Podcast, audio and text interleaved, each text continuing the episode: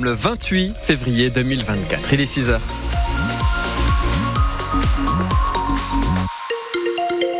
Et au thermomètre, on a moins 2 à Mourmelon-le-Grand, moins 2 aussi à Sainte-Menou en ce moment. Dans le journal de 6 heures, la Champagne-Ardenne s'expose au Salon de l'Agriculture. Plein de produits à découvrir et déguster, certains originaux, d'autres de grands classiques de la Marne et des Ardennes. Le Salon de l'Agriculture, ce sont donc ces producteurs, mais bien sûr aussi des éleveurs. Parmi eux, il y a la famille Laloyo, les éleveurs bovins à Beauchemin, on est euh, en Haute-Marne. Ils ont participé hier au concours général agricole dans la race Cimental, catégorie deuxième lactation. Alors ça veut dire que la vache a donné naissance à deux veaux et Philippe Père les a suivis. Rigolade, c'est le nom de cette vache d'à peine 4 ans qui fait la fierté de Franck Laloyau, son éleveur. C'est une vache qui est longue, avec un bon bassin, avec une bonne mamelle et des bons aplombs et qui présente bien. Autant d'atouts qui lui ont permis de faire partie des 19 sélectionnés sur plus de 5000 au départ. C'est des heures d'entraînement, beaucoup de caresses, beaucoup de patience. Il faut la tondre entièrement? Après, on la passe au lavage. Elle est lavée tous les matins ici déjà. Et puis après, ben, on tond la mamelle pour que ça ressorte bien les veines. Voilà. C'est l'heure du concours et c'est Loane, 19 ans, la fille de Franck, qui présente Rigolade. Là, je stresse pas mal quand même. C'est bah, la pression, faut pas se foirer, quoi. Faut, faut qu'elle marche. Mais après, tout peut se passer sur le ring, mais normalement, ça marche.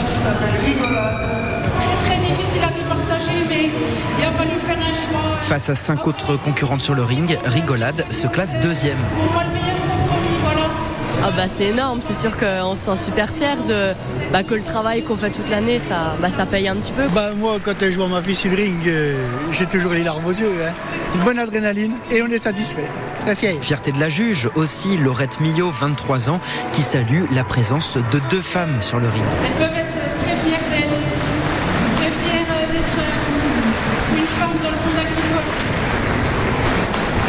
Et voilà, alors euh, le, le, concours euh, général agricole, pour vous faire une petite idée d'à quoi ouais. ressemble Rigolade, on vous a mis toutes les photos évidemment sur francebleu.fr. On était en direct euh, hier matin du Salon de l'Agriculture, on y sera à nouveau vendredi pour encore manger plein de bonnes choses. Et c'est l'occasion pour nous de vous poser cette question ce matin. Quel est le plat traditionnel de Champagne-Ardenne que vous feriez découvrir là, si vous le pouviez, à vos amis, votre famille? Faites-nous saliver 03 26 48 2000, c'est vous qui le dites, c'est à 8h10. Et les agriculteurs, eux, ils continuent de mettre la pression au gouvernement en plein Salon de l'Agriculture Culture, les actions se poursuivent. La FDSEA des Ardennes donne rendez-vous à ses adhérents cet après-midi à 14h devant le magasin métro de Charleville-Mézières. L'idée, c'est d'aller inspecter les origines des produits alimentaires dans les rayons. Le Sénat se prononcera cet après-midi sur l'inscription de l'IVG dans la Constitution. Un vote rendu très incertain par les réticences de la droite. Les députés avaient déjà renoncé à introduire le terme droit des femmes à avoir accès à l'avortement au profit d'une formulation plus consensuelle, la liberté garantie. Mais les sénateurs de la droite, eux, veulent supprimer le mot garantie derrière liberté. Selon eux, cela risquerait d'empêcher les soignants de faire valoir leur clause de conscience et donc de pouvoir refuser un avortement. Pour être définitivement adopté, on le rappelle, cette réforme doit être validée au mot près par la majorité des sénateurs et ensuite à nouveau par les trois cinquièmes du Parlement réunis lors d'un congrès à Versailles.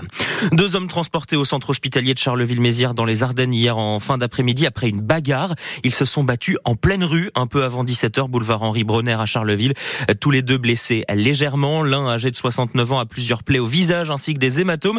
L'autre, âgé de 38 ans, est blessé au nez. La police s'est rendue sur place. Elle fait partie de la quarantaine de personnes sélectionnées pour porter la flamme olympique à Reims le 30 juin. Ce matin, on part à la rencontre de Michel Masson. C'est elle qui a été choisie pour être parrainée par la ville de Reims dans le cadre du label Terre de Jeu.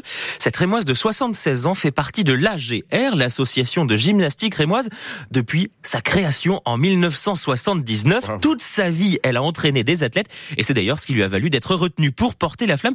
Mais ce n'est même pas elle qui en a eu l'idée. Quand euh, les Anglais sont venus au mois de juillet l'année dernière, ils avaient fait un parcours et puis on avait fait venir des enfants. Puis c'est moi qui faisais le parcours. Puis il y a eu la visite de Monsieur le maire. Il y a eu la visite d'Élodie qui s'occupe euh, pour les Jeux Olympiques et tout. Puis ben, ils ont posé ma candidature alors que moi je ne savais pas du tout. Après j'ai reçu un coup de téléphone savoir si j'acceptais. Ben, je dis oui, mais puis là je m'attendais vraiment pas du tout, du tout à l'avoir. C'est, non, c'est un, plaisir.